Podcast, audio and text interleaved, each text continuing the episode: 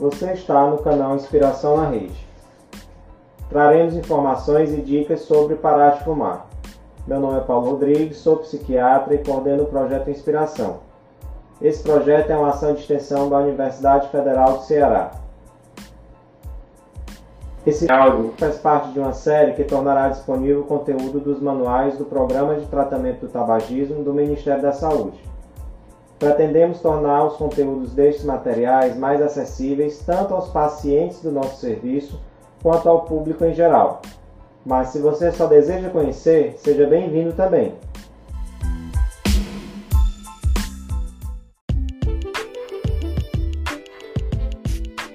Malefícios do cigarro.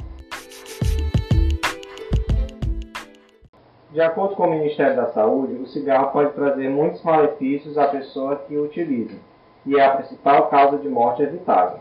O cigarro pode causar problemas respiratórios, cardíacos, envelhecimento precoce da pele e prejuízos à gestação, tais como morte fetal ou baixo peso ao nascer.